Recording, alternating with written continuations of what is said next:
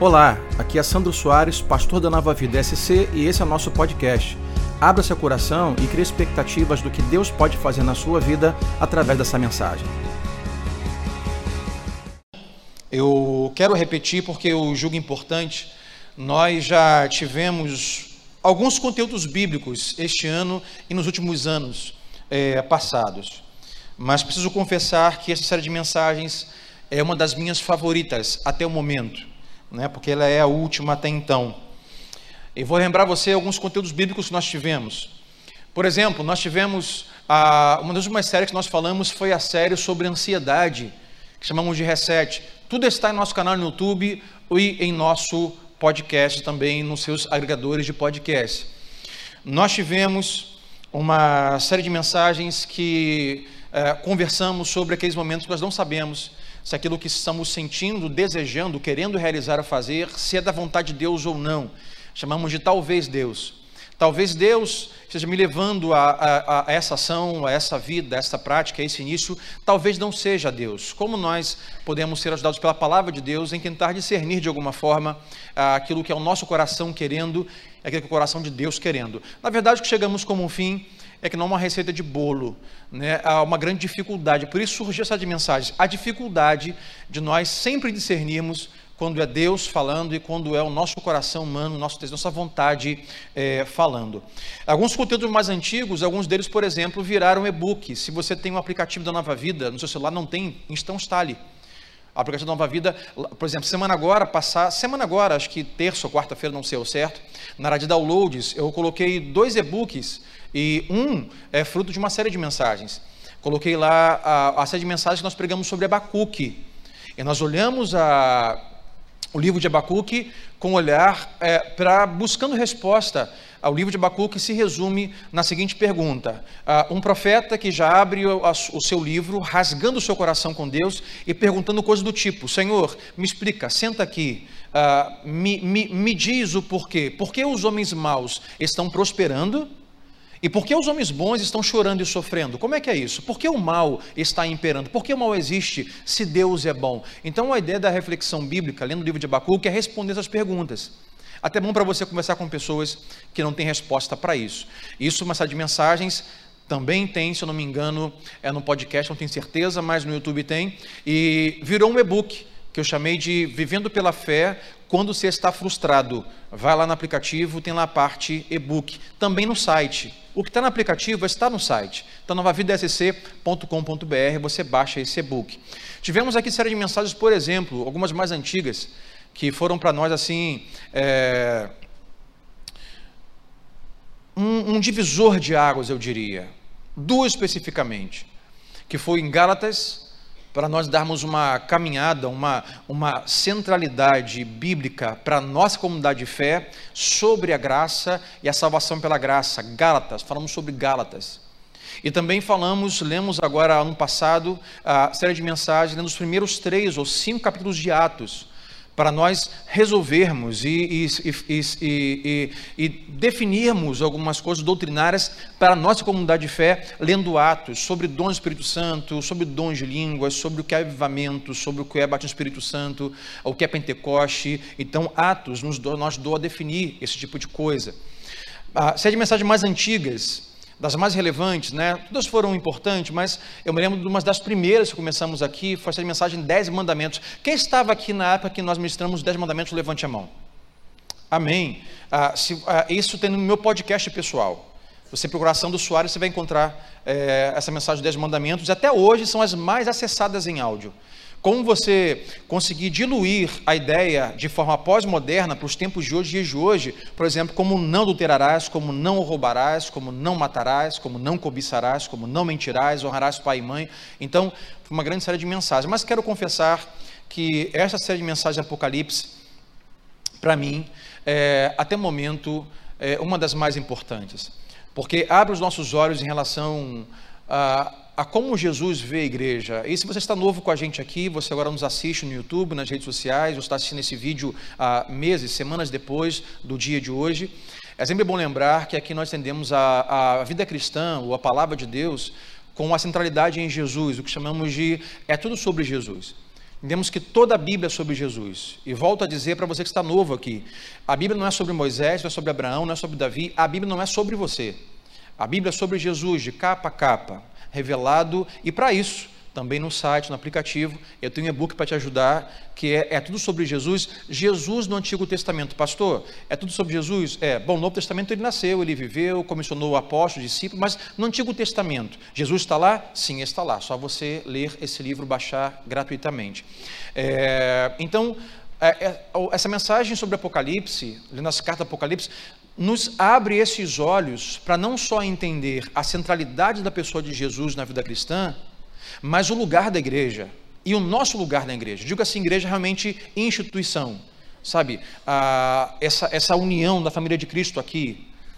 Então, nos abre esses olhos de entendimento de como Cristo vê a reunião dos seus santos, a igreja implantada, a congregação reunida no nome dele, assim como foi nas sete igrejas que estamos lendo em Apocalipse, que hoje estão, estão na Turquia moderna nos abre esses olhos, nos abre os olhos em relação a como Cristo vê a sua igreja, como Cristo nos vê dentro da igreja e como nós somos convidados a nos ver dentro da igreja diante do Senhor Jesus. Então foram seis cartas até então, foram oito reflexões, hoje é a nona e hoje é a última, falando sobre as sete cartas do Apocalipse.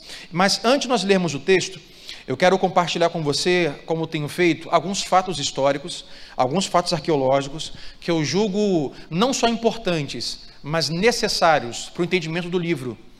Se você for tentar ler, tentar ler é, Apocalipse de forma mística, de forma simboló, é, é, simbologias, não sei se a palavra seria simbológica, mas é, simbólica, né? De forma simbólica, mas olhando os símbolos, você vai ter dificuldades. É daí que surgem heresias, é daí que surgem falsos ensinos, é daí que surgem algumas doutrinas e costumes é, de leituras erradas da palavra de Deus. Então é importante entender que Apocalipse, ah, principalmente o texto que estamos lendo sobre as igrejas, não foi escrito para a gente. De forma direcional, cultural, foi escrito para as pessoas que estavam naquela igreja. Mas, pastor, e nós com isso? Bom, isso nos atinge. Porque Jesus continua sendo o mesmo, a vida cristã é a mesma e a ideia de Cristo sobre o papel da igreja no mundo ainda é o mesmo. Mas Jesus escreve é, usando símbolos, usando palavras, usando a cultura da época para se expressar de uma forma que ele entendesse. Por exemplo, se Jesus falasse com eles sobre horário de verão, eles não saberiam o que é, você sabe. Então, algumas coisas Jesus fala para, as pessoas da época que tem a ver com a época, não tem nada a ver com a gente. Por isso, muitas vezes, o Apocalipse parece ser difícil entendimento. Então, vamos à parte histórica, arqueológica, e a palavra que eu vou usar hoje é topográfica, que é importante para nós. Se você não sabe o que é, depois lê no dicionário. É, a cidade de Laodiceia, tem uma foto aí? Ah, Gustavo, vamos lá, foto. É, essa foto aí, irmãos, a Laodiceia não tem muitas fotos, como as, as ruínas das igrejas não tem muitas fotos. Mas essa foto especial para você entender ah, o que é a cidade de Laodiceia. Essa é o que se considerava a rua principal da cidade. Essas pedras que estão no chão não foram pedras que foram colocadas ali, mas são pedras antigas, são pedras de mármore. A cidade tinha sua rua principal toda de mármore e, e grandes colunas. Era uma cidade imponente, era uma cidade muito rica. E vou te explicar por que é uma cidade rica. É uma cidade muito rica porque ela é uma cidade onde há muito comércio itinerante. Laodiceia, a cidade de Laodiceia era uma planície, mas uma planície elevada às demais cidades. Não era uma montanha, como já vimos em algumas igrejas, não era um morro, era uma planície, só que, porém, era uma planície alta.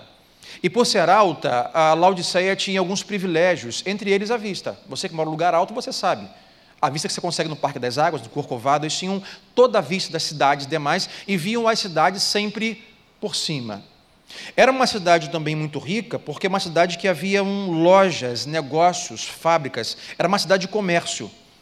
Não aquele, aquele comércio que vem através de navios e portos, como em Éfeso e outras cidades, mas uma cidade que trabalha especificamente com fabricação de roupas. Alguns cosméticos, mas mais roupas. Então, pessoas de cidades vizinhas vão para lá. É, eu, eu, poderia dizer que Laodiceia é praticamente a criadora da ideia do Walmart, do outlet, das lojas reunidas, dos shoppings. As pessoas iam para consumir, para comprar, para se vestir. E, portanto, as pessoas que moravam lá eram donas de lojas, eram comerciantes, eram fabricantes. Portanto, uma cidade muito rica. Escavações recentes, arqueologias recentes deste ano eh, e dos anos passados eh, revelam que foram encontradas em escavações casas dos moradores da cidade. E as escavações revelam que as casas encontradas eram casas muito grandes que essas pessoas habitavam naquela época. Eram casas como nós temos hoje, em grandes mansões e grandes casas, em bairros nobres no Rio de Janeiro. E você faz uma comparação, por exemplo, de Jerusalém, que a Bíblia relata o tamanho das casas em Jerusalém, por exemplo, a casa que José e Maria vai ter Jesus. Naquela época em Jerusalém, na mesma época em Jerusalém, as casas eram do tamanho, por exemplo, da garagem do seu carro, da sua casa. Você tem uma casa grande, tem uma garagem, assim era o tamanho da sua garagem, era uma casa de Jerusalém. Só os imperadores e os romanos mais ricos tinham casas grandes. Em Laodiceia, praticamente todas as casas eram grandes, talvez 200, 300, 400 é, metros quadrados de construção. É uma cidade onde os ricos estão habitando. Havia teatro em Éfeso, havia teatro ah, em outras cidades, mas escavações hoje revelam que em Laodiceia haviam pelo menos dois grandes teatros, um com em média 4 ou 5 mil pessoas e outro de 8 a 10 mil pessoas. Ou seja, era uma cidade de muito entretenimento, era uma cidade muito rica, era uma cidade também muito moderna e muito avançada em sua ciência e tecnologia. Por ser uma cidade em uma planície alta, era uma cidade, por exemplo, que não tinha fonte de água natural. Toda a água que os habitantes de Laodiceia consumiam para fazer os seus cafés, os seus sucos, tomar o seu banho, precisava vir das colinas mais próximas. Ah, precisava vir das cordilheiras mais próximas, dos montes mais próximos. Então, como trazer a água desses lugares para ah, o centro de Laodiceia? Hoje, escavações também revelam que, por conta da topografia da cidade, eles foram é, obrigados ou foram levados à tecnologia de construções de grandes dutos de água para canalizar água potável para a cidade. E até hoje, escavações revelam muitos canos expostos. Dizem, eu estava lendo, pesquisando, dizem que ainda hoje há spa, sabe aquele spa que você vai emagrecer, para ficar bonito, passar coisa verde é, é, fedorenta na cara e aquela água quente. Até hoje tem spa em Laodiceia ah, eles criaram de forma complexa e gastaram muito dinheiro para canalizar águas e trazer para a cidade aquilo que hoje para você é comum. Na época ninguém tinha, mas eles construíram, conseguiram fazer de forma complexa porque era uma cidade muito desenvolvida. A cidade também passou por algumas destruições por conta de terremotos, assim como falamos em Filadélfia semana passada, uma igreja fiel. Laodiceia passou por algumas devastações e terremotos, pelo menos dois registrados ah, enquanto eu pesquisava. E vai dizer a história ah, que a cidade era tão rica, tão abastada, tão bem resolvida financeiramente, que quando houveram os terremotos e as, a, a, igreja foi praticamente demolida ou perdida, né, ou, ou ruínas, e as cidades, a cidade entrou em ruínas, a, a cidade de Laodicea não precisou de nenhum centavo do governo para reconstruir a cidade, porque a cidade era muito rica. Então imagine, antes nós lemos o texto bíblico, imagine que tipo de gente que habita lá, o tipo de comércio que tem lá, o tipo de água que eles têm lá, a, a, complexidade da tecnologia, do dinheiro investido. Mas, além disso, era uma cidade também que havia muitos deuses e muita adoração a deuses pagãos, como todas as cidades até os dias de hoje. A principal divindade adorada naquela época, ali na Laodiceia, era Zeus. Nós temos uma ideia do, do padrão ah, alto de vida que eles tinham. Eles não adoravam pequenos deuses, mas adoramos Zeus, o grande Deus mitológico, o Senhor ali do Olimpo, o grande Zeus. Mas além de Zeus, eles tinham cultos e templos pagãos a outros deuses, como Apolo, como Esculápio, que falamos aqui um tempo atrás, que era o deus da cura. Adoravam o deus Hades, Atenas, Serapis, Dionísio, que falamos também que era o deus, é o deus do vinho, considerado na mitologia grega muitos deuses ali. O que acontece é que o apóstolo Paulo, com os seus discípulos, é, fez questão de implantar igrejas em grandes centros urbanos. Isso não quer dizer, meu irmão, que a Bíblia e que o Evangelho despreza a zona rural e pessoas pobres. Não é isso. Mas o apóstolo Paulo ele fazia questão de com seus discípulos de implantar igrejas em igrejas em lugares estratégicos. Porque o pensamento do apóstolo era o seguinte: se nós não conseguimos ao mesmo tempo alcançar todas as cidades, vamos então implantar igrejas na cidade onde todas as cidades passam para fazer comércio. Então, se eu implanto uma igreja em uma cidade onde todos estão vindo aqui conhecer a ciência, a farmácia, a tecnologia, a adoração, então, quando todo esse povo ao redor vier para esse grande centro que foi Éfeso, que foi Roma, que foi Filipos, que é Laodiceia, eles vão chegar aqui e eles poderão então ouvir e conhecer o Evangelho de Jesus. E quando voltarem para a sua cidade, eles serão missionários em potencial de, na sua cidade, falar de Jesus. Essa foi a ideia do apóstolo Paulo. Porém, os grandes centros eram estratégicos, mas eram lugares difíceis, por conta da grande adoração pagã que existia. Nas zonas rurais também havia adoração pagã, a falsos deuses, mas os centros eram centros mais difíceis. Lugar de maior adoração, lugar de muitos deuses, lugar uh, de muitas coisas contrárias à palavra de Deus, como falamos aqui, uh, que envolve a sexualidade, que envolve a prática de sexo e outras coisas mais em relação a divindades, e era coisa pesada, era coisa escura. Mas a igreja foi aqui colocada em Laodiceia com essa parte estratégica, com essas condições de uma cidade rica, topograficamente é, elevada, com muito comércio, com água canalizada. E quando nós começarmos agora a ler o texto, podemos entender um pouco mais sobre o que Cristo está dizendo. Então vamos nas palavras de Jesus à igreja em Laodiceia. Abra comigo sua Bíblia, Apocalipse 3, versículo 14 em diante. Vai dizer assim: Jesus, em sua carta através de João, e nós não sabemos como se deu isso a leitura da carta. Eu costumo dizer que eu imagino o pastor da igreja lá vai assim, gente, o nosso grande ah, apóstolo, o último, o remanescente, nos enviou uma carta, segundo ele, do próprio Cristo sobre nós. E todos possivelmente ficaram fóricos. Abra, abra a carta, vamos ler. E possivelmente a carta foi aberta em um culto, quem sabe como esse à noite ou pela manhã, para a igreja. E as palavras de Jesus à igreja em Laodiceia são essas: Ao anjo da igreja de Laodiceia escreva: essas são as palavras do Amém, a testemunha fiel e verdadeira, o soberano da criação de Deus. Eu quero já dar uma pausa aqui e lembrar você que é uma regra aonde Jesus escreve as suas cartas.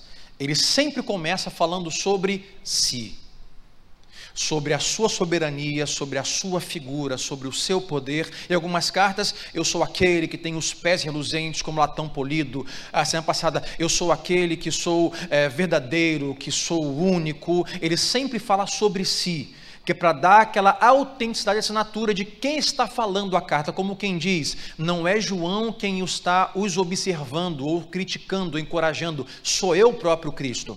Ele vai dizer aqui, eu sou ah, o Amém, ou seja, eu sou assim seja, eu sou ah, essa confirmação, eu sou testemunha fiel, eu sou a verdadeira, o soberano da criação, Deus. E como via de regra, versículo 2, versículo 15, ele vai usar a mesma forma, dizendo: Olha, eu estou olhando para vocês eu conheço as suas obras. Ele continua: Sei que você não é frio nem quente. Melhor seria que você fosse frio ou quente. Nós vamos voltar depois, uma coisa de cada vez. Vamos ler todo o conteúdo da carta. Assim, porque você é morno, nem frio nem quente, estou a ponto de vomitá-lo da minha boca. Você diz: Estou rico, adquiri riquezas e não preciso de nada. Não reconhece, porém, disse Jesus, que é miserável digno de compaixão, pobre, cego e que está nu. Dou-lhe este conselho, disse Jesus: compre de mim ouro refinado no fogo e você se tornará rico. Compre roupas brancas e vista-se para cobrir a sua vergonha ou sua vergonhosa nudez, e compre colírio para ungir os seus olhos e poder enxergar. Repreendo disciplino aqueles que eu amo. Por isso, seja diligente ou zeloso, como é mais conhecido, e arrependa-se. Eis que estou à porta e bato. Se alguém ouvir a minha voz, abrir a porta, entrarei e cearei com ele e ele comigo. Ao vencedor, sempre há no final uma promessa. Ao vencedor, darei o direito de se assentar-se comigo em meu trono, assim como eu também venci e sentei-me com meu Pai em meu trono. Aquele que tem ouvidos, Ouça o que o Espírito diz às igrejas. Então vamos descompactar esta carta de Jesus à igreja em Laodiceia. A primeira observação que temos aqui, ao contrário da igreja da semana passada em Filadélfia, é que Jesus, embora geralmente ele comece falando sobre si e depois comece com ele os elogios, e em seguida são geralmente quatro etapas das cartas. A primeira, Jesus fala sobre si. Quem é esse que escreve a carta? A segunda, ele fala sobre os elogios, aquilo que você tem feito de bom ele tem visto. A terceira coisa são as críticas, aonde vocês têm, têm errado, aonde você precisa consertar. E o quarto, as promessas. Quando você olha a igreja em Laodiceia, você percebe que ele se apresenta, mas não há nenhum elogio. Não há a princípio a princípio, à primeira vista, não há nenhum encorajamento, apenas críticas. E o que parece aqui é que Jesus não tem nada, nada bom para dizer sobre a igreja. Eu quero, irmãos, abrir um parênteses aqui. Uh, isso nos dá, assim, a luz de que sim, infelizmente, e é triste como pastor dizer isso, pode ser que hajam, haja uma igreja, hajam igrejas ou denominações inteiras que Jesus talvez não tivesse nada de bom para dizer sobre elas em relação à fé cristã. Fecho parênteses. Porque isso é uma verdade em Laodiceia. Não tem nada de bom para dizer sobre a igreja em relação à sua missão no mundo. Mas uma coisa que eu falei pela manhã, quero repetir, é que no domingo passado falamos sobre a importância do encorajamento. E falamos que Jesus, quando vai para Filadélfia, e pensamos assim, pô, Jesus não tem nada a criticar sobre Filadélfia. Sabemos que era uma igreja imperfeita. Sabemos que as pessoas ali tinham embates, pessoas é, tinham problemas, dificuldade de perdoar e, e possivelmente rixas e, e dificuldades e brigas, sim havia. E nós falamos que Jesus nos ensina com a carta em Filadélfia que tem alguns pecados ou problemas que não são elevados, que portanto não vale a pena mencionar, mas encorajar com o de bom, com o que de bom estão fazendo. Aí quando lemos Filadélfia, ou lemos Laodiceia, podemos pensar assim: então, pastor, cadê o critério de Jesus? se Filadélfia só recebeu elogios, mas certamente tinha problemas e não foram mencionados, essa igreja de Laodiceia, que Jesus a critica e a critica, também possivelmente tinha coisa boa. Por que ele não diz? Eu sei que é duro, às vezes, a gente olhar assim e ver Jesus falar assim: olha, não tem nada de bom que eu possa ressaltar na comunhão de vocês. Porque às vezes nós queremos ser pessoas encorajadoras. Ah, eu não sou muito encorajador, quem me conhece sabe. Eu tenho que melhorar muito nessa área. Não sou cara encorajador. Eu luto para melhorar nisso. Mas pode ser que tenha alguém aqui hoje que é muito encorajador. Não dê ser encorajador. Mas você precisa entender que encorajamento não é apenas você elevar as coisas boas. Porque quando você não tem nada de bom para dizer, a forma de encorajar é falar a verdade para esta pessoa em amor e encorajá-la a mudar isso na vida dela.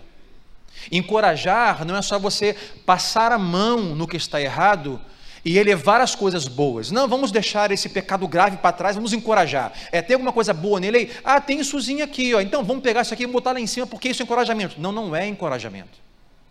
Não foi isso que Jesus fez em Filadélfia.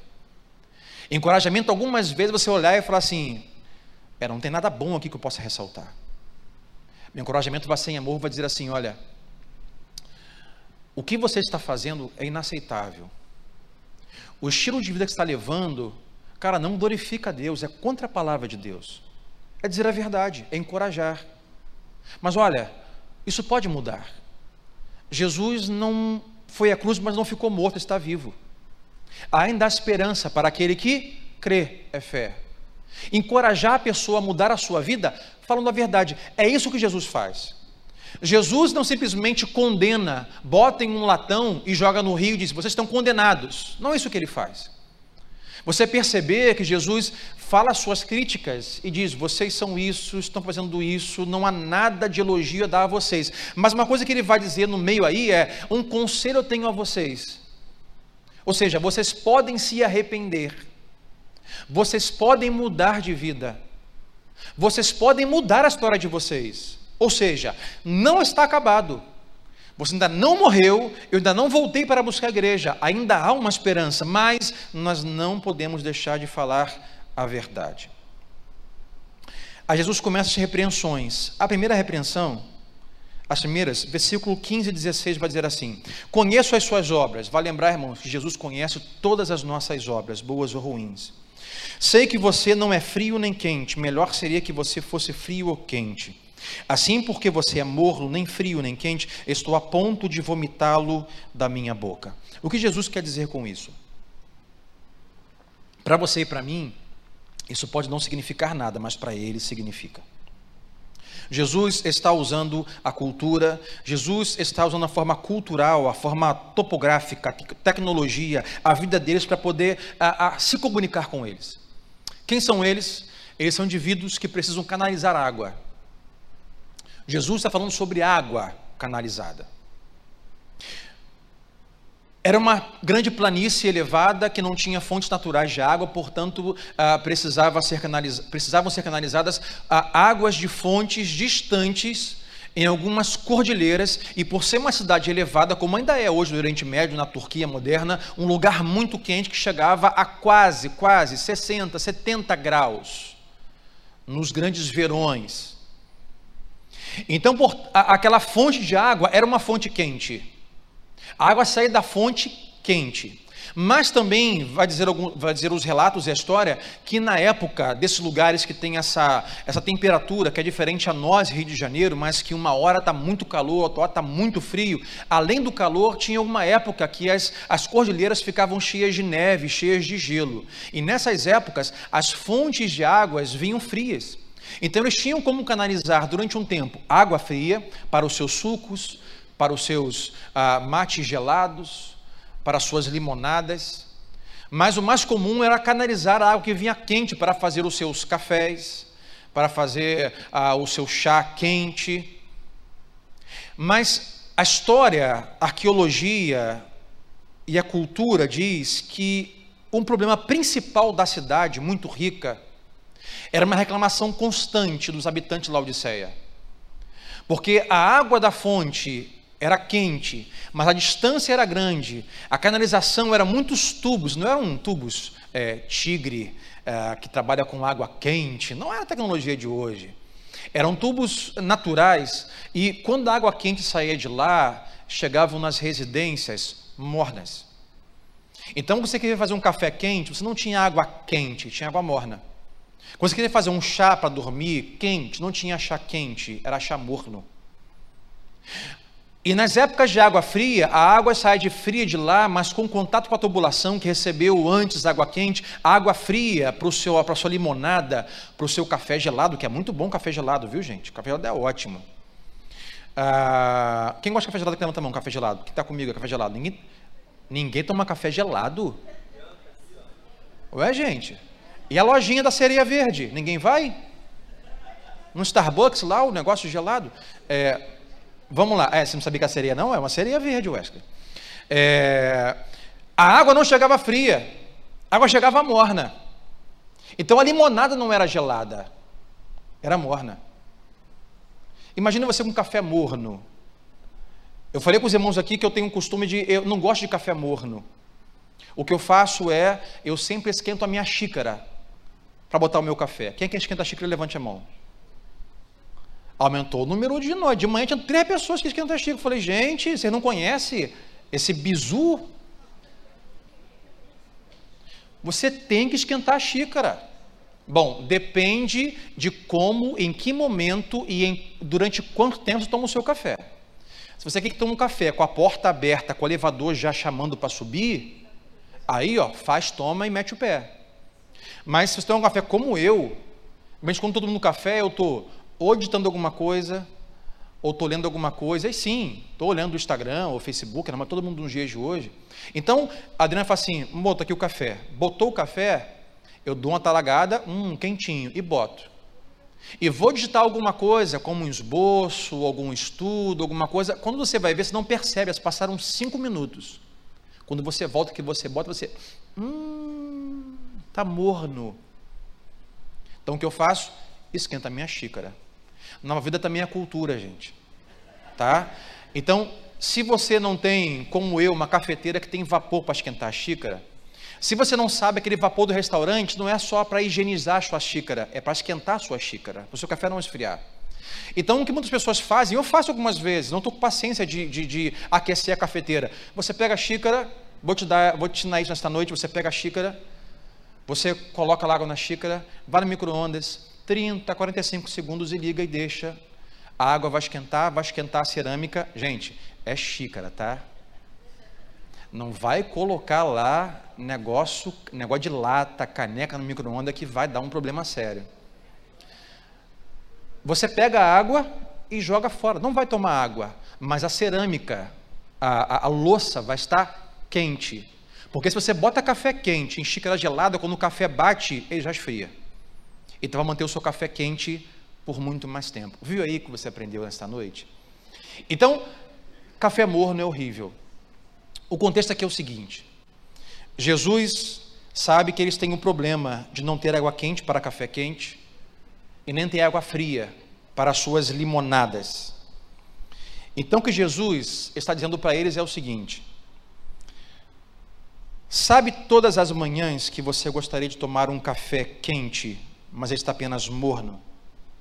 E quando você coloca na boca, você reclama porque é desagradável. É o que Jesus está dizendo. Sabe aquele momento que você bota o café morno na boca e você reclama que é desagradável? Jesus diz: Pois é, sua igreja para mim é assim. Sua igreja é morna e não é quente. E para mim a sua igreja é desagradável. Assim como você pensa em cuspir o café e esquentar de novo, é a mesma coisa que eu penso em fazer com a sua igreja Laodiceia. É isso que ele diz. E aqui a ideia de frio ou quente não é a ideia de frio é quem não é cristão e quente é quem é crente, porque crente tem que ser pentecostal e quente ou é frio. Aí você, ah, pastor, o que Deus está dizendo é que é melhor ser não crente do que ser morto. Não é isso. Ah, melhor frio do que morno. Não é. Jesus está falando sobre temperaturas ideais para fins e usos. A água fria tem um seu lugar para os seus sucos, para os seus chás gelados. A água quente tem um seu lugar para os cafés quentes, chás quentes. Agora, morno não tem um seu lugar. Nada morno é bom. Então Jesus diz é, assim como vocês odeiam café morno e limonada morna, eu também não estou me agradando do quanto vocês estão mornos. E aqui, irmãos, o convite de Jesus para a igreja é: sejam quentes, sejam como aquelas fontes quentes, originais, naturais, e não essa coisa morna, desagradável. E aqui o quente de Jesus é sobre o quente, sobre o calor do primeiro amor, da paixão, do sacrifício, da devoção, da doação. Sabe, o, o, o, o, quente aqui é o quente do entusiasmo, da paixão pelo Evangelho, a, do cumprimento da missão do Evangelho, do compromisso com Jesus, é esse quente. Jesus diz: vocês perderam esta paixão, esse entusiasmo, essa alegria, essa missão. Vocês perderam essa ideia de compromisso, de sacrifício. Jesus está dizendo: olha, assim como você pensa em cuspir aquele café morto da sua boca, eu também cuspirei você da minha boca. Aí o que é lindo de Jesus e do Evangelho é: se você não se, se você não se arrepender, ou seja, você pode se arrepender. Você não está totalmente condenado, baseado no que você vive mas se você se arrepender, as coisas vão ser diferentes. Se você voltar à quentura que outrora você teve, então é porque você é morno. A segunda coisa que ele diz é, versículo 17: Você diz: Estou rico, adquiri riquezas e não preciso de nada. Não reconhece você, porém, que você é miserável, digno de compaixão, pobre, cego e que está nu.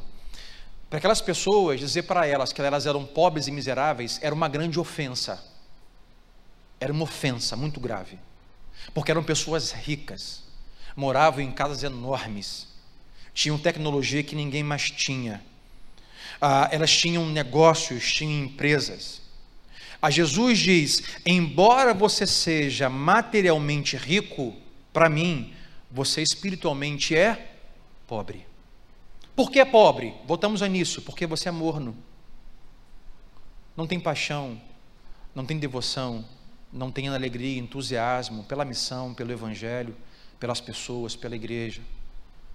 Você é morno, você perdeu o que você tinha, ou quem sabe não, nunca chegou a ter, e você é pobre. Isso mais uma vez revela a ideia de Jesus e o seu olhar para nós. Conheço as suas obras, meu irmão. Jesus, quando olha para a igreja, ele não vê a marca nem o ano dos carros que estão parados no estacionamento.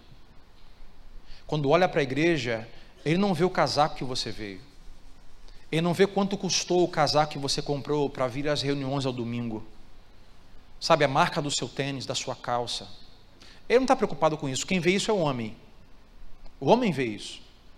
E se você aprender a ver isso de uma forma equilibrada, para se cuidar bem, ah, não é pecado. Mas Jesus, não é isso que Jesus está olhando. Ele está olhando o coração do homem.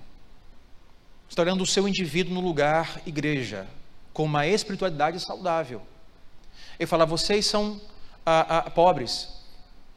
A alusão que ele fazer no versículo, deixa só o versículo aqui, ô, ô, Gustavo, eu acho que é o 16 ou 17, que é o dou-lhe conselho. Onde está aí? Ah, isso.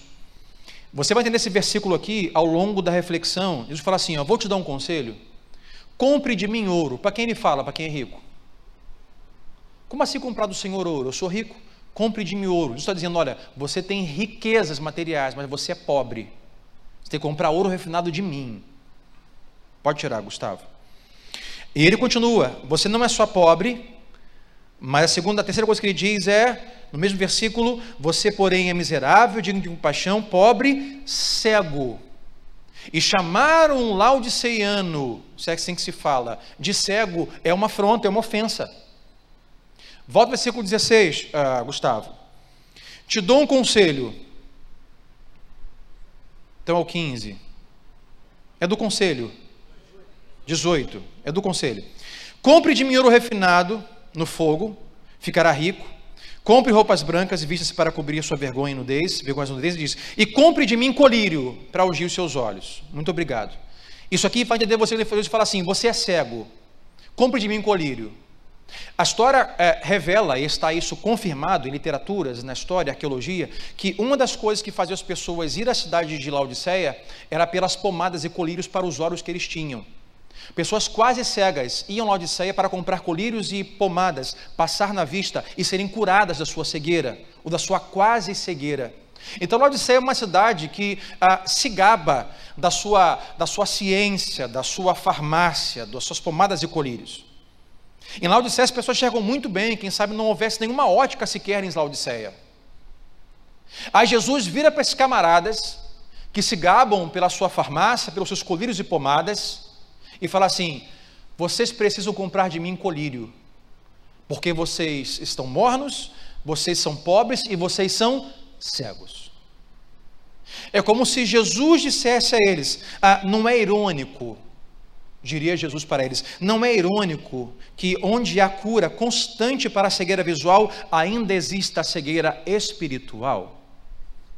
Vocês, como igreja, não conseguem enxergar um palmo à sua frente em relação à missão da igreja, à vontade de Jesus para a igreja, a viver como igreja, a lidar, se dar como igreja, a participar e ser como igreja. Vocês são cegos.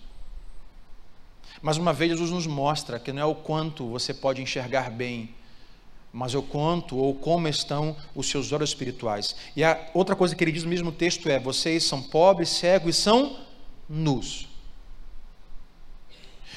Comprovado em literatura, em pesquisa, arqueologia, ah, uma das coisas que alavancou o comércio têxtil ou de lojas e marcas e outlets da época em Laodiceia é que eles eram praticamente os únicos que cultivavam a chamada lã negra. Eles tinham ovelhas que produziam lãs negras.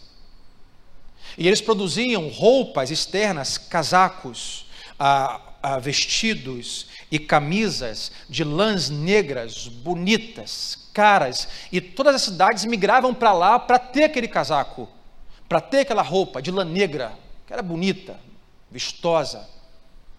E as pessoas que mostravam algum tipo de nudez em seus ombros, ou suas pernas, ou tornozelos, ou ah, ah, ah, eram pessoas muito pobres.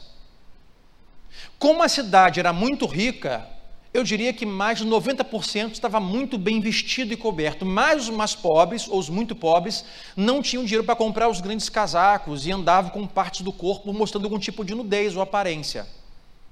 Portanto, Jesus quando diz assim, ah, vocês são nus, isso mais uma vez é uma afronta para eles. Como assim somos nus? Somos nus. Nós temos roupas caras, temos grandes casacos. É por isso, mais uma vez, Gustavo me ajuda, versículo 18. Jesus diz: Compre de mim ouro fino, porque vocês não são ricos, são pobres. Comprem de mim colírio, porque vocês têm colírios aí, mas vocês são cegos. E diz: E comprem de mim roupas brancas, e vistam para cobrir a sua nudez, porque vocês são estão nus. É uma afronta para eles. Mas Jesus diz: vocês têm grandes casacos, mas vocês estão nus. Vocês estão descobertos, desprovidos, despidos despidos daquilo que é a sua missão como igreja, aquilo que é a missão do Evangelho, aquilo que é a sua missão da grande a, a espiritualidade cristã como vida em amor ao próximo, em missão, em evangelização, vocês estão. Por quê? Porque vocês estão mornos.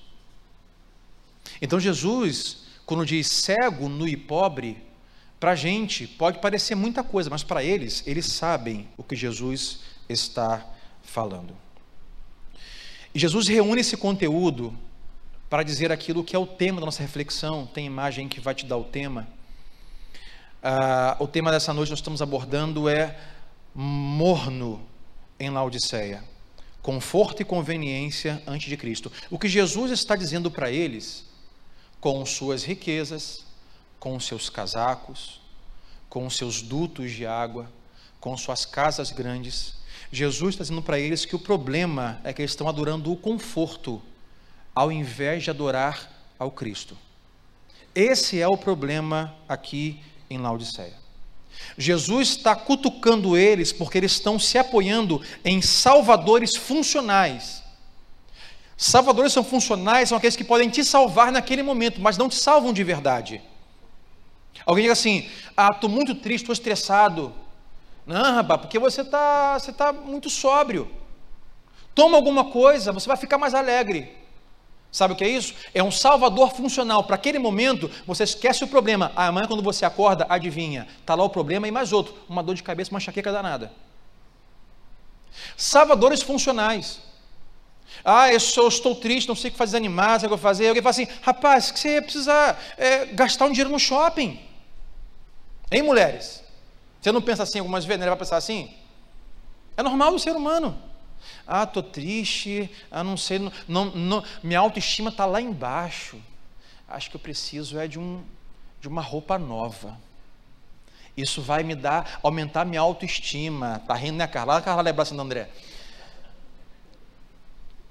Irmão, não sou mulher não, mas às vezes eu falo assim, caramba, acho que eu vou dar um tapa no cabelo, vou mudar a barba, acho que vou me sentir melhor, não é assim? Vou perder um quilo, vou engordar um quilo, vou tomar um, um, um cinco quilos de sorvete uma vez só. Mas aqui é isso, salvadores funcionais. Naquela hora funciona, mas na verdade não te salva. Jesus está dizendo assim: vocês trocaram a mim como salvador de vocês pelos seus salvadores funcionais, que é o seu conforto achando que se você trocar sua TV por uma mais nova, se você assinar um pacote de internet ou de TV por assinatura um pouco melhor, se você comprar um carro com ar mais gelado, se você é, mudar o seu cabelo, se você se mudar para uma casa nova, maior, com varanda com piscina, você vai é, sentir melhor, isso vai salvar você. Esse é o problema. Irmão, volta a dizer ao parênteses, conforto não é pecado. Jesus não quer que você, não, não quer que você deixe o conforto, não tem nenhum conforto.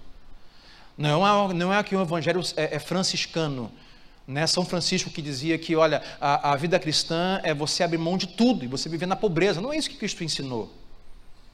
Mas o problema deles aqui é que o Deus deles era o conforto. Então, para nós não sermos religiosos, olharmos a Bíblia, botarmos a mão na cintura e falar assim: Jesus, esse povo de Laodiceia realmente era um crente de nada, né? Que povo incrédulo, meu Deus, como eles fizeram isso? Como é que pode? Para a gente não ser um cristão religioso, olhar a Bíblia e julgar as pessoas, então vamos olhar a Bíblia, deixar ela nos julgar, ela no nosso coração. E eu vou abrir aqui quatro questões de como você e eu estamos propensos a ser como as pessoas de Laodiceia. Então são quatro perguntas que anotar, anote. A primeira delas: Como está hoje o seu relacionamento com Jesus? Quente, frio ou morno? Porque algumas vezes nós podemos olhar hoje e falar assim, pastor, já fui quente pra caramba com Deus. A minha devoção, meu sacrifício, meu compromisso, a minha fé, a minha alegria, a minha missão, Uh, mas hoje realmente eu tenho muita demanda, tenho muita agenda, tenho muita tecnologia e realmente eu confesso que hoje estou morno. Sabe, irmãos, esse texto aqui é para nós. Porque nós vivemos um tempo hoje que temos muito maior oportunidade de fazermos do conforto dos salvadores é, funcionais os nossos salvadores. Como está a sua relação com Deus? Eu vou usar três aqui estágios: quente, o seu coração está ainda apaixonado pela obra, pela missão de Jesus. Ah, você, quando é colocado diante de você, conforto ou missão, você, não, conforto não, missão de Jesus sim. Ou você está morno. Ou até eu diria que você está no caso, ah, pastor, eu estou hum, pior do que morno. Eu não tenho me importado tanto como, me, como me importava antigamente, com as coisas da igreja, nova vida, com as coisas do reino, com a palavra de Deus, com a oração. Não me importo mais tanto. Como está isso? Porque se você não levar isso em conta e não for sincero consigo mesmo, você corre sério risco de viver uma vida cristã como aquela igreja vivia. E muitas vezes o que acontece é que nós fazemos uma avaliação equivocada de nós mesmos quando nós avaliamos o morno com o frio. Por exemplo, se você pega um café quente e pega um café morno, você fala assim: hum, café morno é horrível, eu vou no quente. Agora, quando você compara morno com frio, você tende a achar que o morno ainda é um pouco melhor do que o frio. Ah, pastor, banho morno ainda é melhor que banho frio. Não está quente, mas não está frio. Sabe o que é isso? Às vezes nós nos comparamos com pessoas que julgamos ser pior do que a gente. Aí quando a Bíblia salta para nós nesta noite e fala assim, avalie seu coração se não está morno. Aí você fala assim, ah, eu estou morno, mas também se eu for me comparar com aquela minha tia, ah, minha tia está, pastor, minha tia está muito pior. Em relação à minha tia, eu estou bem quente, pastor. Porque minha tia, vou te contar uma coisa, aquilo não é de Jesus, não. Se me comparar com a minha sogra, ah, pastor, eu sou santo. Não se compare com aquilo que você julga inferior, se compare com o que está superior. Olhe para Jesus, olhe para a palavra, olhe para os apóstolos, olhe para os profetas olha para as pessoas que fala assim: caramba, essa pessoa aí tem uma paixão pelo Evangelho, tem uma, um, um, compromisso com a palavra, com a igreja. Irmãos, quando falo com a igreja, não é simplesmente vir todo culto, não. Aí você olha e fala assim: é, não, eu estou morno. Então, cuidado, porque a tontura, quando dá, você já teve tonturas na rua por conta de pressão baixa, por conta de. Como é que é o nome que eu esqueci o nome desse negócio tonteira? Labirintite a tontura é um sinal que tem coisa que não está muito boa. Se você não pegar a tontura como um sinal e for resolver, você poderá ser pego uma outra tontura que você vai cair e vai ficar prostrado lá. Então, se você está um pouco tonto, deu, deu tontura aí na mornidão, é, estou um pouco tonto, estou um pouco lerdo, um pouco morno em relação a, a Jesus, a fé cristã, a igreja, o compromisso. Irmão, pega a tontura aqui da palavra de Deus que te dá hoje, te dá uma sacudida, e procura auxílio do Espírito Santo. A segunda coisa é: você tem guardado tempo para as coisas que mantêm você quente por Deus? Porque cada um tem uma forma de é, entende que isso me mantém quente por Deus. Vou dar dois exemplos pelo menos. Pastor, é, o que mantém quente por Deus, aquilo que me edifica, aquilo que a, a me amadurece, que me completa é quando eu estou lendo a Bíblia e orando.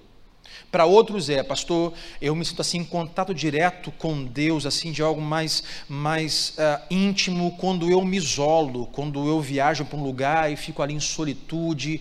Ah, isso para mim é bom. Eu começo a pensar na minha vida, nos erros que eu cometo, e eu oro para que Deus me ajude. Eu faço anotações no meu caderno. Cada um tem um jeito para se religar. Não importa o jeito. A minha pergunta é: você tem guardado tempo para isso que te religa constantemente na missão de Jesus? Essa é a minha pergunta. Se você sabe que o seu jeito de se religar com, com a fé cristã é leitura e oração, você tem guardado tempo para isso? Você diz que, pastor, eu me sinto assim, ah, edificado, alimentado, renovado, quando estou em solitude, quando estou na praia, quando estou anotando, quando estou orando. A pergunta que eu tenho para você é: você tem guardado tempo para isso? Se você não guardar tempo para aquilo que você sabe, que religa você com Deus constantemente, aquece você para Deus, se você não guardar tempo para isso, você vai para a mornidão e você vai ficar morno. A quarta coisa, a quarta pergunta é: em que parte da sua vida hoje falta um senso de urgência? Porque o que Jesus está tratando aqui com essa igreja, com as demais igrejas, é senso de urgência. O que é senso de urgência? Eu preciso resolver isso urgentemente. O exemplo que eu vou dar é pela manhã. Ah, chegou essa conta de luz do mês de outubro. Lá venceu lá dia 5. É dia 6, não paguei ainda, não é tão urgente. Semana que vem eu pago isso aí. Aí chega dia 20. Dia 20, possivelmente, a Enel já fechou a sua nova conta de novembro com o débito dessa constando. Aí quando chegar dia 1 de novembro, no seu correio está a conta de luz de novembro. E com a Enel que não perdoa, com um segundo código de barra embaixo, de outubro. Aí dá dia 5 de novembro. Você sabe que agora, se vencer, chegar dia 6, eu tenho duas contas atrasadas. Na terceira vão cortar. Dá dia 7, você entra no estágio de senso de urgência. Rapaz, tenho que pagar isso. Se não pagar, vão cortar minha luz. Sabe o que é isso? Senso de urgência. Isso vale para tudo, inclusive para a fé cristã. Jesus fala para as igrejas: vocês estão perdendo o senso de urgência, urgência que a missão tem que continuar, urgência que as pessoas precisam conhecer Jesus, urgência que eu estou voltando, urgência, irmãos, senso de urgência. Qual área da sua vida espiritual hoje você perdeu o senso de urgência? O senso de urgência, não, eu preciso voltar a ler a Bíblia, não, preciso voltar a orar como eu orava, não, preciso voltar a visitar, eu preciso voltar a alguma essa reunião, eu preciso voltar a esta prática, eu preciso voltar, irmãos, senso de urgência, porque nos parece, porque como não é uma luz que vão cortar, e os meus avós me diziam que Jesus ia voltar já tem mais de 100 anos, então pode ser que volte daqui a mais 100 anos, não há senso de urgência. E quando nós não temos senso de urgência, nós vemos uma vida morna. Então nós temos tudo ao nosso redor para nós sermos uma igreja como a Laodiceia e uma pessoa como os cristãos de Laodiceia. Dito isso, Jesus começa agora, versículo 19, a dar alguns comandos e promessas para eles e para nós. Vai dizer assim, versículo 19, vai dizer, repreendo e disciplino aqueles que eu amo. Então vira para o seu vizinho e diga assim, não se esqueça, Jesus te ama. Jamais esqueça disso. Não importa o que ele diga, não importa se ele eleva e nos elogia, não importa se ele critica e corrige o que fazemos de errado, ele sempre nos ama. Deus não simplesmente ama, ele é amor. Ele não tem amor. Eu tenho amor pelos meus filhos, eu não sou amor. Deus é amor, Jesus é amor. Eu disciplino aqueles que eu amo. Ele vai dizer: por isso Seja dirigente e arrependa-se. Três coisas aqui Deus faz o convite. Por isso que eu amo, irmãos, a palavra de Deus, que Deus é tão amoroso, que embora Ele venha assim para a gente, sabe, bota ouro no olho, nariz com nariz, você pode sentir a respiração de Deus na sua frente, assim, dizendo assim: Olha, Sandro, esse tipo de vida está levando, cara, isso aí é contra a palavra de Deus, isso aí vai arrebentar você. Mas, Senhor, aí isso me fere. Não, mas é porque eu te amo. Eu não quero que você se arrebente, que sua família se perca, que você fique com a mente aflita, que fique com a alma abatida. Eu não quero. Eu te amo, cara. Então faz isso. Ele vai dizer: olha, por isso eu digo, ah, e disciplino quem amo. O primeiro convite de Jesus aqui, para nós correspondermos a esse convite, Jesus diz: olha, aceite a minha disciplina amorosa. Porque muitas vezes nós lemos a Bíblia, e volto a dizer, como religiosos, nós olhamos a Bíblia e ficamos vendo a Bíblia e julgando os personagens da fé. Olhamos Abraão, que lá no Egito mentiu que Sara, sua esposa, assim: caramba, Abraão, esse velhinho, o herói da, pai da fé, ó, velhinho, velhinho mentiroso pra caramba, falou que a mulher dele não era a mulher dele, cara. Ora, Davi, o homem segundo o coração de Deus, olhou a vizinha tomando banho de, de sol na laje e chamou e, e fez o que fez. Caramba, esse cara não vale nada, que coração de Deus é esse? Aí você olha a, a, esse profeta a, medroso, depressivo, olha como é que Elias pode dizer que está sozinho, que quer morrer, caramba, ele não viu o que Deus já fez na vida dele, mas os caras são muito fracos, e nós olhamos a Bíblia julgando os personagens, não foi para isso que a Bíblia nos foi dada. A Bíblia nos foi dada para que nós, ao lermos, não julgássemos personagens, para que nós, ao lermos, deixássemos ela julgar o nosso coração. É para isso que temos a Bíblia. Jesus diz: aceite a minha disciplina amorosa. Aceite, porque é amorosa.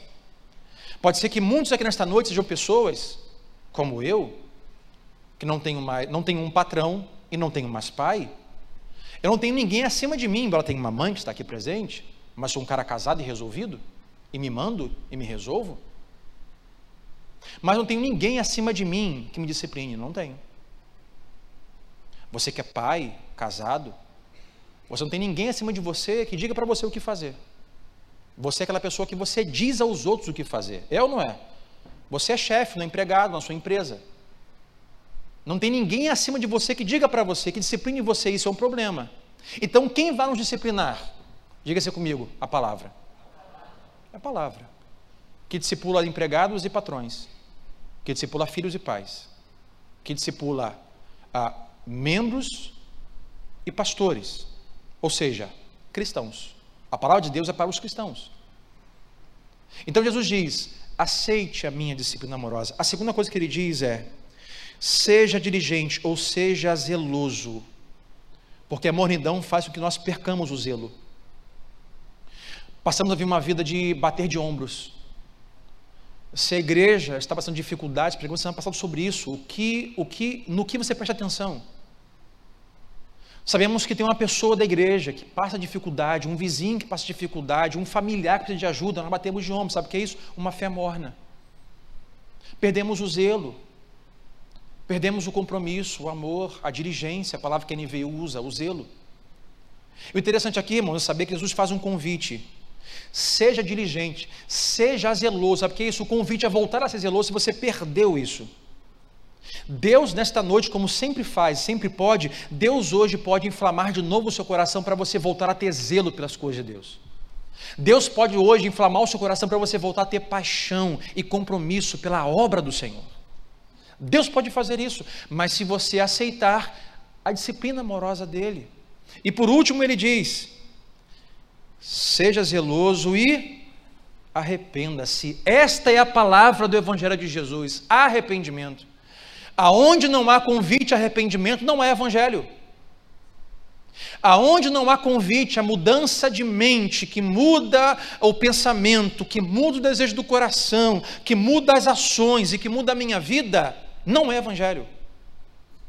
É por isso que falamos no domingo passado que muitas vezes o Evangelho ele não vai ser muito, uh, muito tolerante o evangelho sim é agressivo. É dizer para você, oh, cara, eu amo você, você é muito legal, se veste bem, Jesus ama você, mas olha só, o tipo de vida que você leva está completamente errado. Mas o bom é saber que Jesus veio ao mundo, morreu na cruz e ressuscitou para mudar a sua vida. Você precisa se arrepender. Sabe que arrependimento? O que eu cria, agora eu digo assim: olha, o que eu cria estava errado. É dizer assim, ah, eu pensava assim sobre isso, o que eu pensava estava errado. Em resumo, sabe o que é arrependimento? Sobre isso, é sobre essa área da minha vida, sobre esse tipo de coisa. Eu estou errado e a palavra de Deus está certa. Então me arrependo, diga a Deus, muda a minha mente, que muda o meu coração, que muda as minhas ações, que muda a minha vida. Observe, irmãos, que Jesus não pega as pessoas, o qual ele vai dizer, ah, isso aqui está errado, você perdeu o zelo, perdeu o amor, você perdeu a quentura, você é morno, e não pega assim, então, faz o seguinte, pega suas coisas, mete o pé, um abraço, te vejo no inferno até, até um dia. Não é isso que ele faz. Ele fala, eu te dou um conselho, venha até mim, se arrependa, mude sua vida. É isso que Jesus faz. Portanto, nós, abram parênteses, você que é cristão, jamais pode pegar alguém que é totalmente contrário à palavra e desprezar e jogar fora. Porque nem Jesus fez isso. Fecho parênteses. Arrependa-se. E é bom dizer que o arrependimento não é algo apenas que nós fazemos quando nos tornamos cristãos. Pastor, já me arrependi. Me arrependi da minha velha natureza, nasci de novo e sou cristão. Não, mas arrependimento não parou aí, não é só para isso. O arrependimento é uma série humilde e contínua de momentos onde nós reconhecemos que estamos errados. É isso que é arrependimento. Aí ele continua, versículo 20: Eis que estou à porta aí Bato, se alguém ouvir a minha voz abrir a porta, entrarei cearei com ele e ele comigo. Eu sei que muitas vezes você ouviu esse texto usado para evangelismo, então deixa eu corrigir esse erro. Uh, ouvimos assim a pessoa dizer assim: olha, para aquele não cristão, Jesus está vivo, está batendo na porta, se você abrir a porta, ele vai entrar, vai cear com você, vai salvar a sua vida. Não, o texto não é sobre isso. Esse texto não é para evangelismo. Esse texto não é para não cristão. A verdade aqui é que Jesus está escrevendo e falando com as pessoas da igreja. A verdade aqui é que o conforto, a vida que eles tinham de não arrependimento, ah, fez com que eles tivessem os seus cultos na igreja, para Deus, com a porta fechada e Jesus do lado de fora. Jesus, os seus ensinos ah, não são bem-vindos aqui. Nós estamos aqui cultuando a Deus, mas nós, nós não estamos interessados em ouvir o que o Senhor tem para dizer. Jesus aqui está dizendo: olha, vocês estão cultuando a meu Pai, mas estão me deixando do lado de fora. Como assim, pastor? Irmãos, mais uma vez, é triste dizer que ainda hoje, possivelmente, eu não quero generalizar, mas infelizmente sim, tem igrejas que estão prestando culto a Jesus, mas Jesus está do lado de fora. Não se fala de Jesus na igreja. Não se toca o nome de Jesus na igreja. Não é sobre Jesus o culto. Não é para Jesus o culto. O culto é para o visitante. Tem até culto do amigo, o culto é para o amigo. É culto para as pessoas. O culto não é para Jesus. E Jesus aqui está dizendo: olha, eu estou do lado de fora. Se vocês abrirem a porta, sabe o que é isso? Se vocês se arrependerem e ouvirem o que eu estou, tenho a dizer a vocês, que vocês são mornos, mas é mais ou menos assim: a porta batia, é só um exemplo. A porta batia, e a igreja, que não era sobre Jesus, abriu o olho mágico. Dizia: Quem é? Sou eu, Jesus. É o que está dizendo. Estou batendo, abra uma porta, e deixa eu ser o centro da reunião da vida de vocês, que não é. É o conforto. Não sou eu. Deixa eu entrar, é assim, Jesus, sinto muito. Mas olha, a gente não está muito interessado em ouvir o que você tem para dizer, não. A gente tem gente aqui muito rica, tem gente aqui com diploma, temos aqui homens que têm sete esposas, que têm casa grande, com muitas suítes. Olha, e o que o Senhor tem para dizer para a gente vai acabar com a nossa reunião. Nós montamos aqui um clube, um clube social com carteirinha, chamado de igreja, que está muito bom sem o Senhor aqui. Não venha estragar nossa reunião. Faz o seguinte, oh, Jesus, quando acabar o culto, a gente se encontra ali na cafeteria e toma um café junto. Fecha a porta. É isso. O texto é isso. Jesus diz: Eu estou à porta e bato. Se você abrir, se você se arrepender, se você estiver disposto a ouvir o que tem para dizer, eu vou cear com você. Eu vou comer com você. Você vai ter intimidade comigo a sua vida vai mudar. Mas as pessoas não queriam abrir mão do seu conforto e da sua vida. E por último, versículo 21. Jesus termina sempre falando sobre o trono. Se você for continuar lendo, leia Apocalipse daqui em diante. Versículo 21 termina a última carta.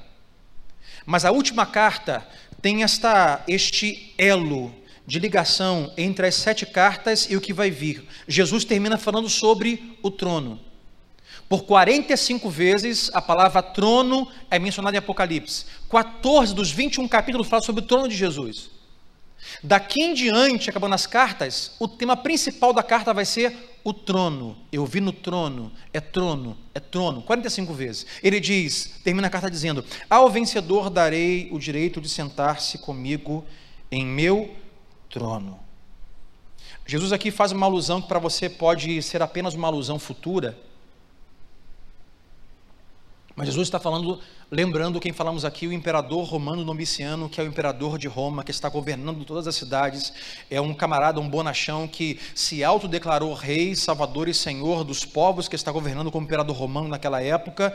Ele cunhou moedas com o seu rosto, com sete estrelas, e tem estátuas com, a, com, com a, o corpo dele, e tem templos de adoração a ele. E, Jesus, e, e, o povo sabe que ele é um cara intocável, um, um cara que ninguém tem condições de comer à mesa com ele, de sentar no trono com ele muito menos. Jesus está dizendo assim: olha, não tem Domiciano, não tem esse cara que declarou rei e, e Senhor que não é Senhor, Salvador que não é Salvador, mas eu sou o único.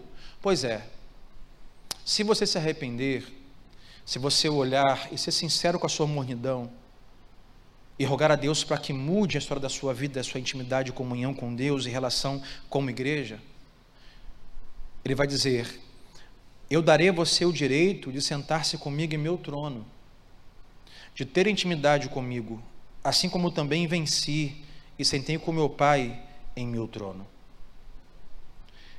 Tem promessa, eu quero aqui, irmãos, abrir um último parênteses para nós orarmos. Eu pensava sobre a dificuldade que nós temos de aceitar a disciplina da palavra de Deus muitas vezes. O que acontece, se você não sabe, deixa eu te ensinar uma outra coisa essa noite, além da xícara quente. Há uma grande diferença entre não cristão e não regenerado. Quem são os não cristãos? Aqueles que dizem: Eu não creio em Deus, não sou servo de Jesus e não tenho a palavra de Deus como a verdade. Ponto final. Eu não sou cristão encerrou o assunto. Ele não vai responder positivamente à repreensão e à disciplina amorosa da palavra de Deus. Sabe qual é o maior problema? É a repreensão da palavra de Deus para os não regenerados. Quem são os não regenerados? São aqueles que frequentam a igreja, que requer para si o título de cristão e dizem: Eu creio em Deus, eu sigo Jesus, eu creio na palavra, mas eles não foram regenerados, ou seja, eles não nasceram de novo. Eles não foram salvos ainda. Eles estão acostumados com a igreja, têm amizades na igreja, eles gostam da música da igreja, gostam de como o pastor Sandro prega, eles gostam dos amigos, a escola dominical é muito boa, meu filho se sente muito bem aqui, chega em casa, não quer nem lanchar, que comeu pra caramba aqui, estou economizando dinheiro mas eles não nasceram de novo, eles não foram regenerados. O problema da disciplina bíblica é para essas pessoas, ou são para essas pessoas, sabe por quê? Quando ouvimos, como esta noite, a palavra de Deus que nos disciplina, nós temos até um senso de urgência, por conta de constrangimento, mas não é duradouro, não é constante. Nós mudamos alguma coisa hoje, vamos para casa pensando em mudar alguma coisa amanhã, mas daqui uma semana, um mês, três meses, nós estamos aonde? No mesmo lugar, porque nós não nascemos de novo. Então eu diria para você hoje que está aqui, nos assiste, está aqui presencialmente, a importância de você nascer de novo. Lembra de Nicodemos? Sabia tudo, mas não sabia sobre isso. Você precisa nascer de novo. Nascer de novo. Porque só isso vai dar suporte a você ouvir a palavra de Deus e dizer assim: Senhor, é verdade. Eu preciso que o Senhor mude isso em mim. E de fato ter eficácia a transformação de forma duradoura e constante, e eu diria crescente. Nascer de novo. Portanto, hoje, antes de encerrar com oração, gostaria de comunicar isso a você. Não apenas seja um frequentador de reuniões cristãs, se deixe ser alguém regenerado, salvo por Jesus e nasça de novo. Seja uma nova criatura. Nova criatura. Eu quero terminar para nós orarmos.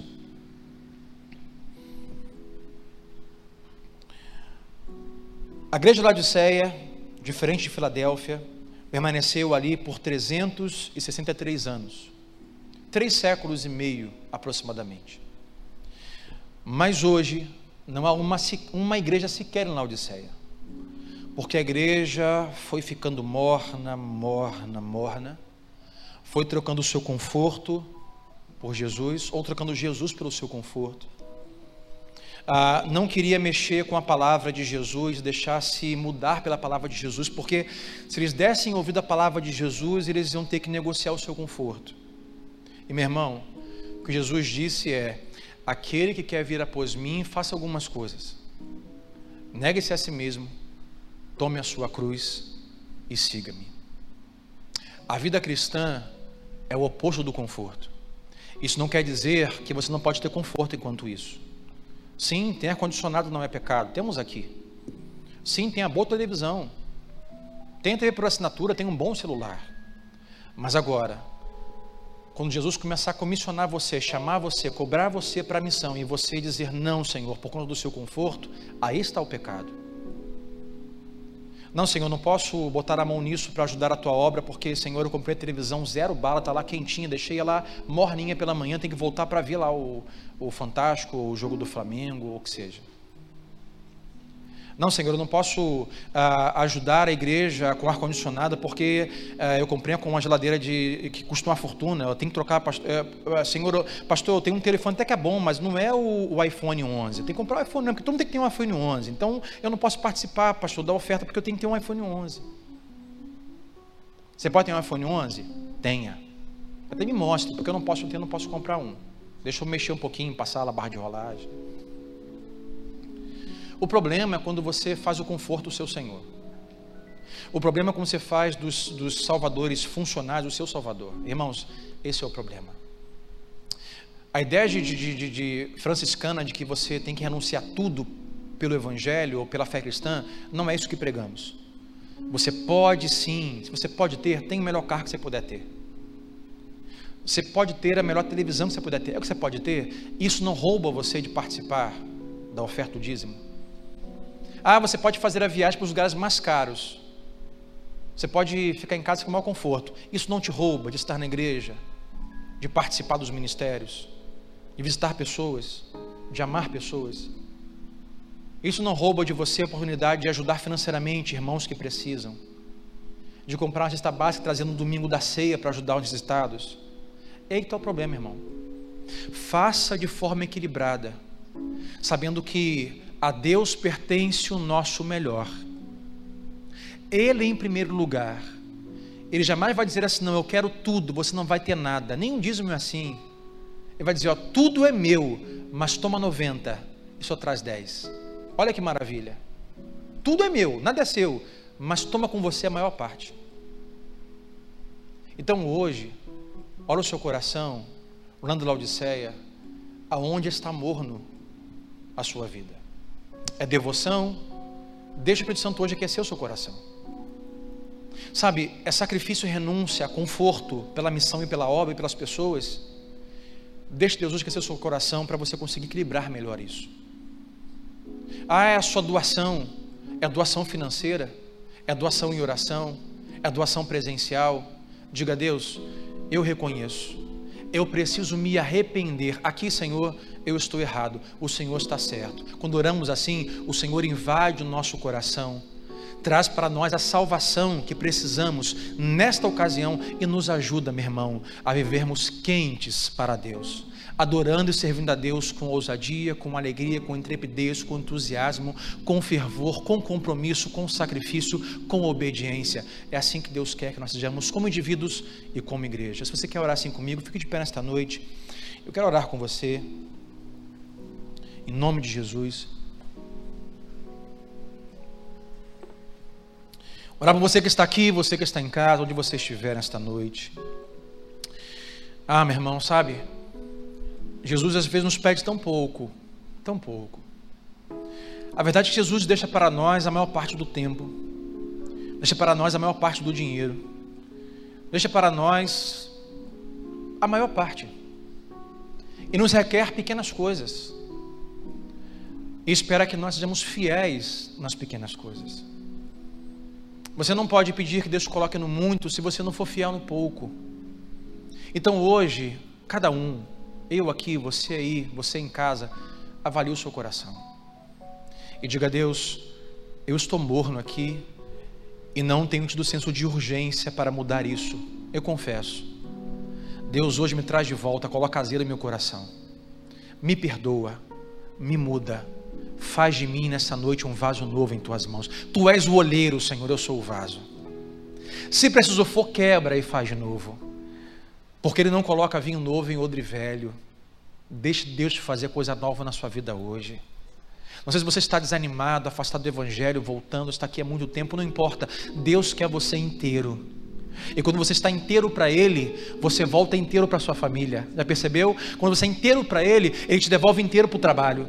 Quando você é inteiro para Ele, Ele te devolve inteiro para o seu casamento, te devolve inteiro para os seus negócios, te devolve inteiro para a sua missão. Quando você está inteiro em Jesus, você Ele te devolve inteiro para tudo.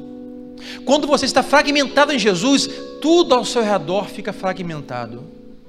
Então vamos orar. Pai, oramos nesta noite, ó Deus, porque a pessoa de Jesus é, a, Senhor, o maior investimento que o Senhor deu a nós homens. O Senhor apostou em nós, nos enviou o seu melhor, o seu filho naquela cruz. Antes da fundação do mundo, o Senhor decidiu pelo seu povo, pela sua família e criou um lindo plano de salvação perfeito. Um plano de salvação que não pode ser frustrado, um plano de salvação que não depende de nós, de nós apenas, depende apenas Deus dizer para o Senhor: Deus, eu me arrependo ao ouvir a tua palavra, eu não fecho a porta, ao ouvir a tua palavra, eu não digo, Deus, eu não quero que isso mude, porque isso é bom para mim, mas não, Senhor, ao ouvir a tua palavra, eu escancaro a porta do meu coração, da minha mente, digo, Deus, eu me arrependo, isso aqui está errado, a tua palavra está certa, Deus, muda o meu coração, muda a minha conduta, Deus, eu me arrependo, muda a minha mente, isso vai mudar as minhas ações, isso vai mudar, Senhor, a minha conduta, isso vai mudar a minha vida. Deus, Senhor, me ama, o Senhor nos ama, o Senhor disciplina aqueles que amam, o Senhor sempre tem coisa boa para nós. O Senhor não quer, Senhor, o nosso mal, o Senhor não quer o pior para nós, o Senhor quer o melhor para nós. Por isso, Deus, hoje nos arrependemos. O seu convite hoje para nós, como igreja, é: Deus, nos arrependemos. Nos arrependemos quando nós escolhemos o conforto ao invés do Senhor. Nos arrependemos, ó Deus, quando nós escolhemos a nós mesmos ao invés do Senhor. Nos arrependemos, ó Deus, quando nós negamos a tua palavra, porque não queremos que isso em nós, que tanto amamos, seja perdido, mudado ou arrancado. Senhor, ora para aqueles que estão aqui nesta noite, ó Pai, ou quem sabe na sua casa, Deus, mas não foram regenerados. Oh Deus, eles têm amado estar na tua casa, amado assistir os vídeos, têm gostado da tua palavra, mas Deus, ainda não houve regeneração, ainda não nasceram de novo. Pai, que nesta noite, pela fé, o Senhor despeje, feche o coração, para que ele creia de fato em Jesus e receba a salvação em Cristo Jesus. Eu oro, Pai, por aqueles que estão, Deus, abatidos, abalados, sem esperança, confusos, duvidosos, descrentes. Deus hoje traga zelo, traga diligência, traga fé, arrependimento a este coração, ó Pai. Que ele perceba, Deus, que os deuses funcionais, eles são temporários, que um bem pode nos trazer alegria, prazer e bem-estar por algum tempo, mas depois se cessa. Mas a alegria que vem do Senhor é constante, é eterna. A alegria do Senhor é a nossa força, ela dura para sempre.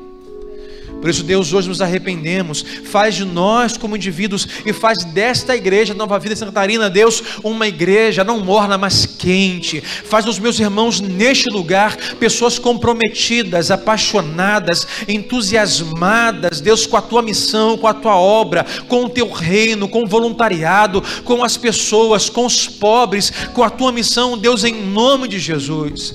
Aqueles que hoje, Deus, ainda estão, Deus, mornos, Deus aviva nesta noite, Deus a, aquece nesta noite, o Pai, e que eles sejam por Ti incomodados em sua alma e seu coração para mudarem a sua vida. É assim que eu oro, Pai, no nome de Jesus Cristo, e todos digam amém. E amém.